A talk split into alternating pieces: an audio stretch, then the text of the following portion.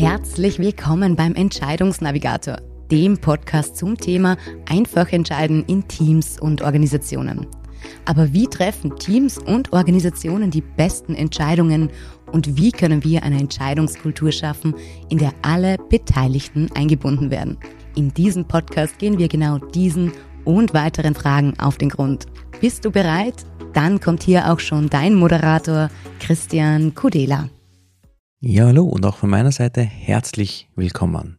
In dieser Folge sprechen wir darüber, warum es für dich als Führungskraft wichtig ist, verschiedene Entscheidungstechniken zu kennen. Und warum das Ganze? Nun, als Führungskraft steht für dich täglich eine Menge an Entscheidungen an, die einen direkten Einfluss auf dein Team, deine Projekte und das Unternehmen insgesamt haben. Und da ist es essentiell, kluge und durchdachte Entscheidungen zu treffen.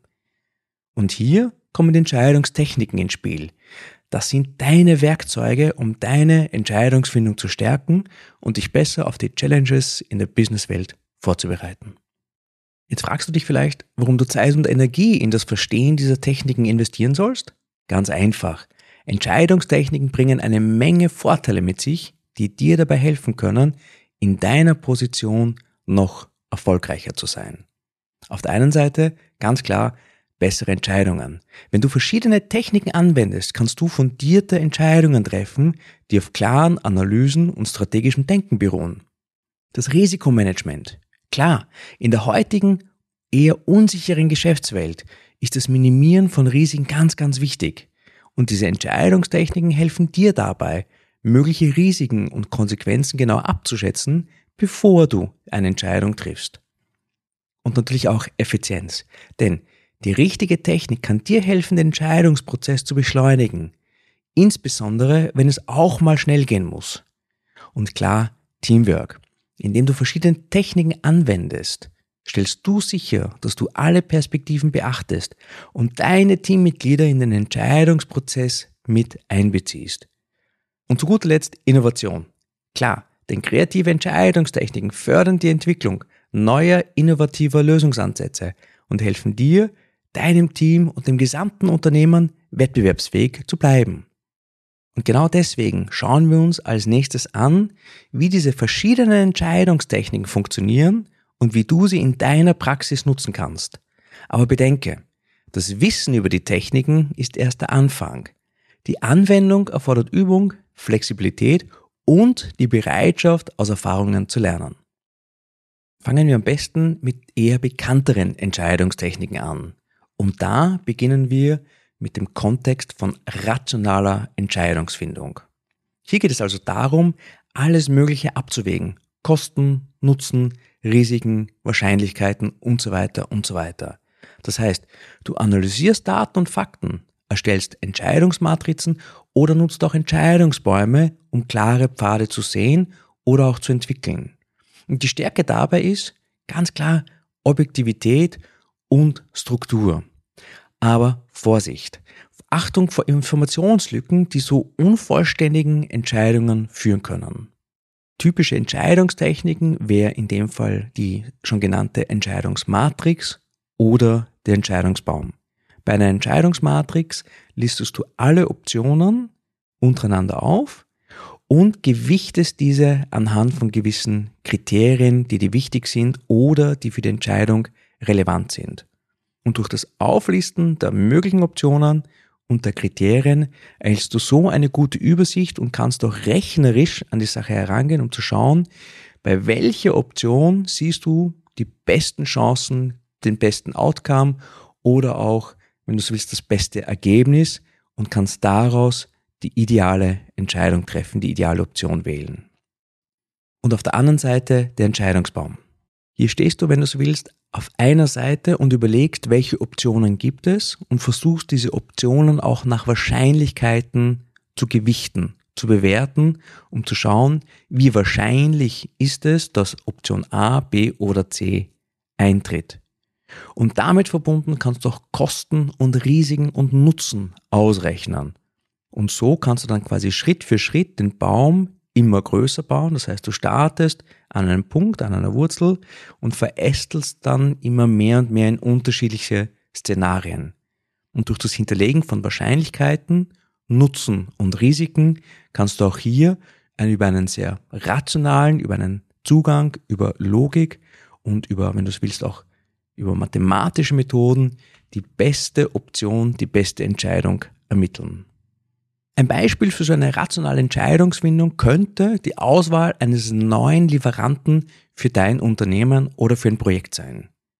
Und die Stärke dabei ist, durch diese systematische Analyse von Kosten, Qualität und eben anderen Faktoren erhältst du sehr schnell klare quantitative Ergebnisse. Und das ist insofern gut, hat eine extrem hohe Anwendbarkeit bei gut strukturierten Entscheidungen, wo ich auch sehr gut strukturierte Daten und Informationen zur Verfügung habe. Wie schon angekündigt, kann eine der Schwächen sein, dass dieser rationale Zugang anfällig für Informationslücken oder fehlende Daten ist. Denn was machst du, wenn du nicht alle Informationen hast? Leer lassen? Anders gewichten? Gar nicht gewichten? Also hier braucht es auch einen Modus operandi, um zu schauen, okay, was tun wir, wenn wir nicht die nötigen oder eben alle, alle nötigen Informationen zur Verfügung haben. Und ein zweiter Nachteil oder eine Schwäche, wenn du so willst, ist, es besteht hohe Gefahr, dass qualitative Aspekte vernachlässigt werden. Das heißt, dadurch, dass wir sehr stark auf Zahlen, Daten und Fakten getrieben sind, also einen quantitativen Zugang, kann es leicht passieren, dass qualitative Aspekte nicht berücksichtigt werden oder nicht im ausreichenden Maß mit einfließen.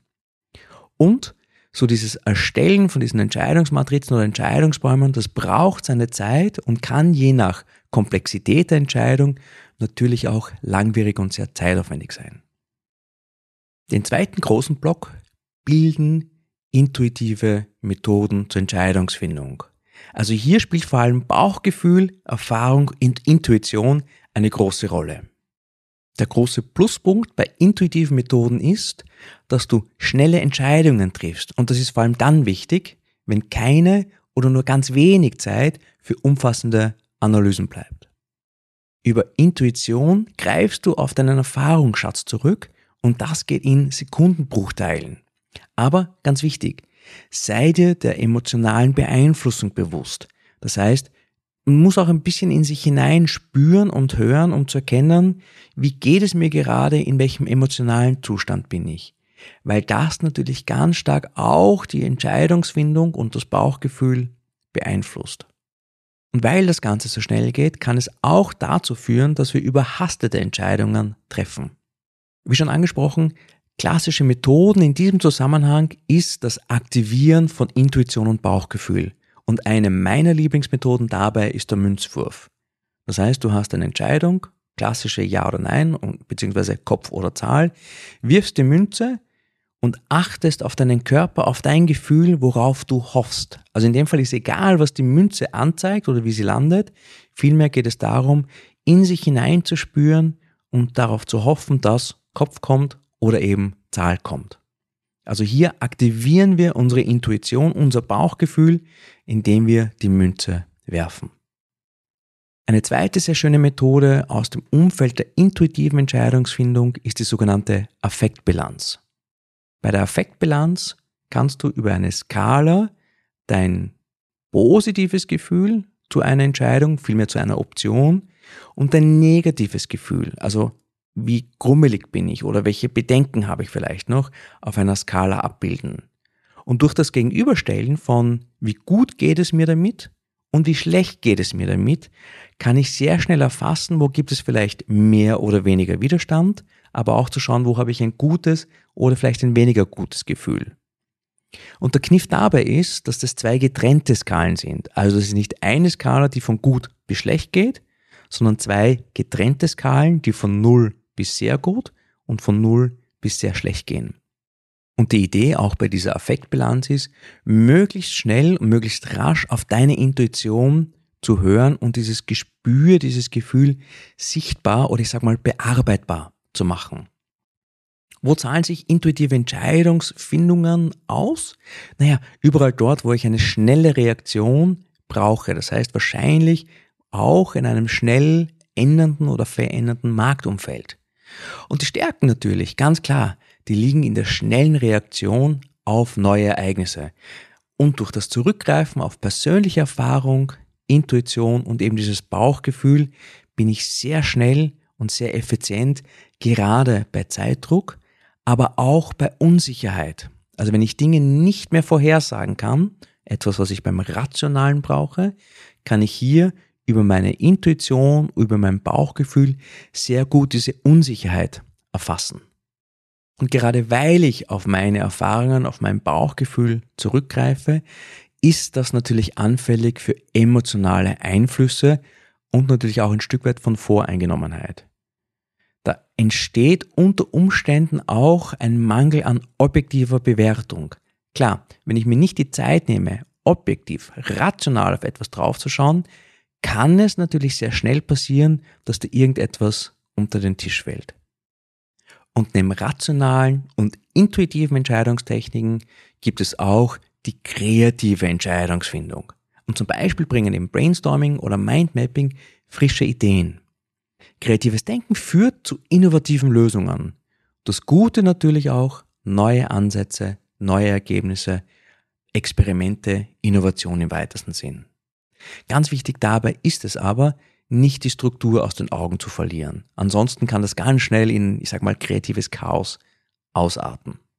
Und manchmal stehst du vielleicht vor einer Entscheidung und weißt nicht weiter oder du hast du das Gefühl, dass die Optionen, die ihr entwickelt habt oder die du vorgesetzt bekommen hast, dass da immer irgendwo was fehlt. Das, das ist so ein Gefühl, wo man sagt, das ist es noch nicht. Und hier kann dir dieser kreative Zugang helfen, neue Optionen zu generieren, um dann wieder mit rationalen oder intuitiven Entscheidungs- oder Auswahltechniken heranzugehen. Ein mögliches Einsatzgebiet kann zum Beispiel die Entwicklung einer innovativen oder neuartigen Marketingkampagne sein. Das heißt, durch diesen kreativen Zugang ermöglicht es dir das Finden origineller Lösungen. Und sehr oft ist das auch sehr stark in Teams verankert und mit Teams verwoben. Und durch diese kreativen Ansätze fördert das natürlich auch die Zusammenarbeit und das Denken out of the box. Also hier hast du natürlich die riesengroße Chance, sage ich mal, neue Ideen zu generieren, neue Optionen zu entwickeln und bietet natürlich ein riesengroßes Potenzial im weitesten Sinn natürlich auch für Wettbewerbsvorteile. Und gleichzeitig kann das natürlich auch zu einer sehr unstrukturierten Diskussion und Chaos führen. Denn nicht immer kommen da sofort auch umsetzbare Ideen raus. Das heißt, da gilt es auch so ein bisschen dieses einschätzen zu können, passt das, wollen wir das weiterverfolgen, oder verlieren wir uns da ein bisschen zu sehr im, im unter Anführungszeichen kreativen Chaos? Neben diesen drei großen Blöcken, den rationalen Entscheidungstechniken, den intuitiven Entscheidungstechniken und den kreativen Entscheidungstechniken, gibt es aber auch noch andere.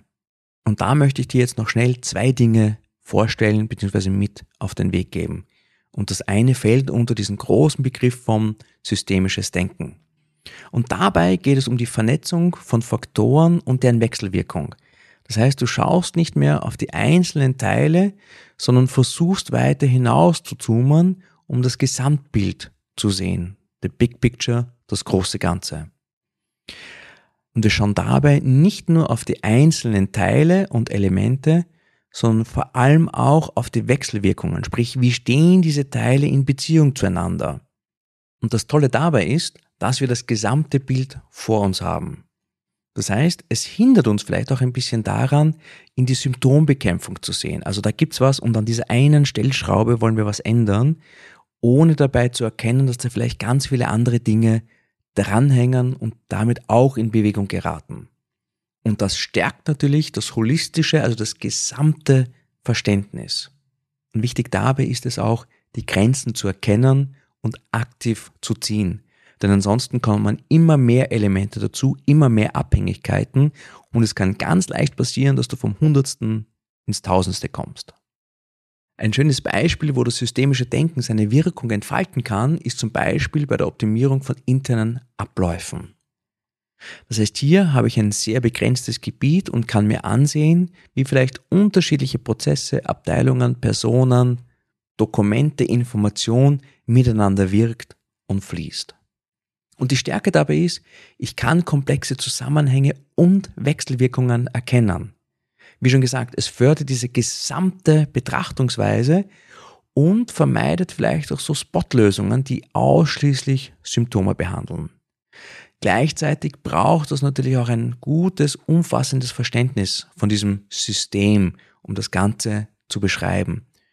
Und das Abbilden und Erarbeiten kann Zeit dauern und auch durchaus komplex sein oder komplex werden. Eine weitere, nicht ganz so bekannte Entscheidungstechnik oder vielmehr Entscheidungsprozess sind Oder-Loops. Und Oder ist ein Akronym und steht für Observe, Orient, Decide, Act. Also die Reihenfolge gibt vor, zuerst zu beobachten, sich dann zu orientieren, zu entscheiden und zu handeln. Und diese Oder-Schleife kann ich jetzt als eine große Schleife, als einen großen Loop, wenn man so will, als Kreis sehen, also dieses Observe, Orient, Decide oder Act. Und die Idee dahinter ist, das aber noch ein bisschen kleinteiliger zu machen. Das heißt, von jedem nachgelagerten Schritt auch Feedback-Möglichkeiten zurückzuhaben. Und dadurch entsteht, wenn du so willst, ein agiles Handlungsmodell, das ganz schnelle Anpassungen, vor allem an sich verändernde Rahmenbedingungen ermöglicht. Und durch dieses Beobachten, Orientieren, Entscheiden, Handeln, wenn das quasi gut gelebt wird, habe ich auch immer so ein bisschen einen roten Faden, der mir dabei hilft, anpassungsfähig zu werden oder das entsprechend auszubauen. Und an dieser Stelle auch gleich die wohlgemeinte Warnung. Achtung, keine Technik als solches ist perfekt. Lass uns nun über einige dieser Grenzen und Rahmenbedingungen sprechen. Rationale Entscheidungen können dich in einem Meer von Daten ertränken. Also durch dieses Meer an Informationen, diesen Wunsch, noch tiefer in die Analyse einzutauchen, vielleicht in der Hoffnung, dadurch Sicherheit zu erlangen, schafft Daten, Daten, Daten. Und das kann auch zu viel werden. Und das Spannende ist, durch dieses Mehr an Daten kann es auch passieren, dass vielleicht wichtige Informationen, also qualitativ wichtige Informationen, übersehen werden oder irrelevanten Informationen zu viel Gewicht gegeben wird. Bei intuitiven Entscheidungen besteht die Gefahr von Voreingenommenheit und impulsiven Reaktionen. Schon gut dem eigenen Bauchgefühl zu vertrauen, aber überleg dann schon noch einmal, vielleicht zweimal, ein bisschen rationaler, ob das passt und ob das Gefühl dich in die richtige Richtung leitet. Und kreative Techniken sind super für innovative Ideen. Es kann aber ganz schnell so ein bisschen ins Chaos ausarten. Das heißt, du könntest irgendwo auch in einem kreativen Prozess stecken bleiben, ohne in die Entscheidung und damit in die Handlung zu kommen. Und wenn es ins systemische Denken geht oder vielleicht auch in diese Oder-Loops, dann kann es natürlich passieren, dass wir hier versuchen, Systeme abzubilden, begreifbar und beschreibbar zu machen. Und da können wir uns auch ein bisschen eine Vorhersagbarkeit vortäuschen. Denn wir können ja immer nur aus der Vergangenheit heraus Systeme abbilden und nicht in die Zukunft blicken. Und vielleicht entlastet und befreit dich jetzt auch die nächste Aussage. Es gibt kein Allheilmittel. Alle diese Techniken haben ihre Vor- und Nachteile. Die einen sind schnell, die anderen brauchen Zeit. Die einen versuchen sehr viel zu erfassen, die anderen erfassen vielleicht zu viel oder wollen zu viel abbilden.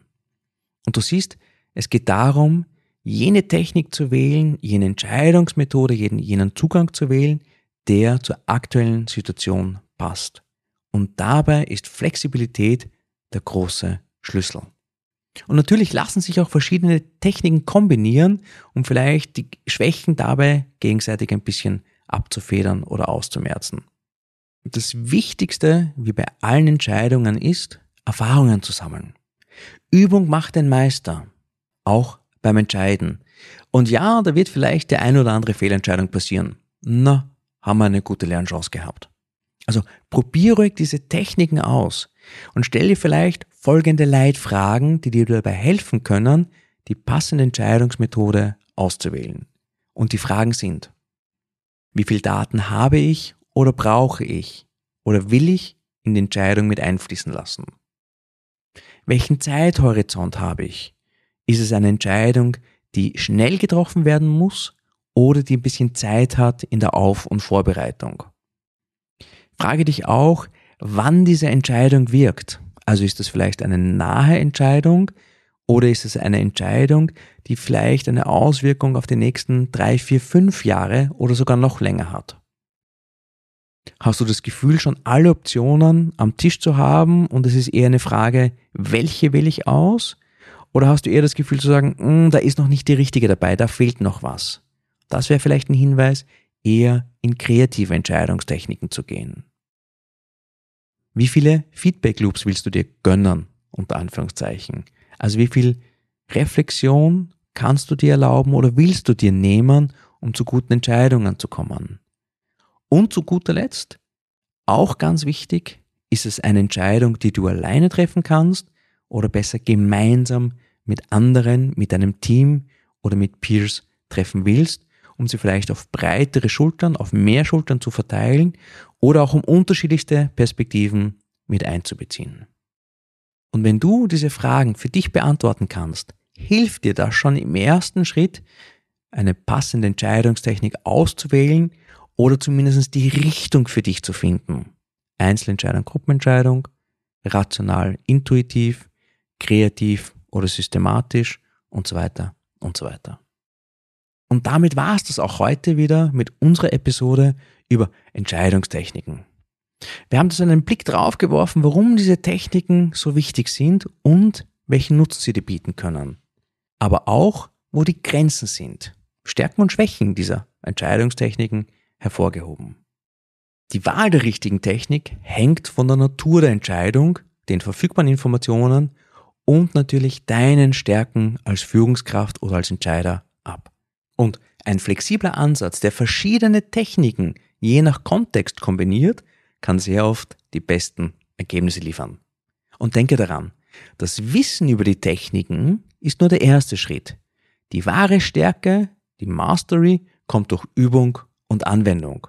Und wie es Mark Reklaus so treffend formuliert, ob die Entscheidung richtig oder falsch ist, ist zweitrangig. Du wirst Feedback erhalten, das dir hilft, Fortschritte zu machen. Und wenn du noch Fragen hast oder tiefer in bestimmte Aspekte eintauchen möchtest, dann zögere nicht, mir eine Nachricht zu schreiben oder dich mit mir über die Social Media Kanäle in Verbindung zu setzen. Denn dein Feedback ist für mich sehr wichtig, um den Podcast für dich so relevant wie möglich zu gestalten. Und in dem Sinn freue ich mich auf deine Nachrichten und wir hören uns beim nächsten Mal. Das war die heutige Folge des Entscheidungsnavigators und ich hoffe, dass du wieder einige Impulse für dich mitnehmen hast können. Wenn du noch auf der Suche nach der nächsten guten Entscheidung bist, dann findest du alle weiteren Informationen auf unserer Website entscheidungsnavigator.com. Und wenn du das Thema Entscheiden in deiner Organisation anpacken willst, dann hast du jetzt die Möglichkeit dazu. Sichere dir einen Platz für dein unverbindliches Erstgespräch mit Christian. Gemeinsam schaut ihr auf deine aktuelle Entscheidungssituation und findet heraus, welche Schritte notwendig sind, um dich voranzubringen. Den Link dazu findest du ebenfalls unter entscheidungsnavigator.com oder in den Show Notes zu dieser Folge. Zu guter Letzt vielen Dank fürs Zuhören und wir freuen uns, wenn du auch beim nächsten Mal wieder dabei bist. Es ist deine Entscheidung.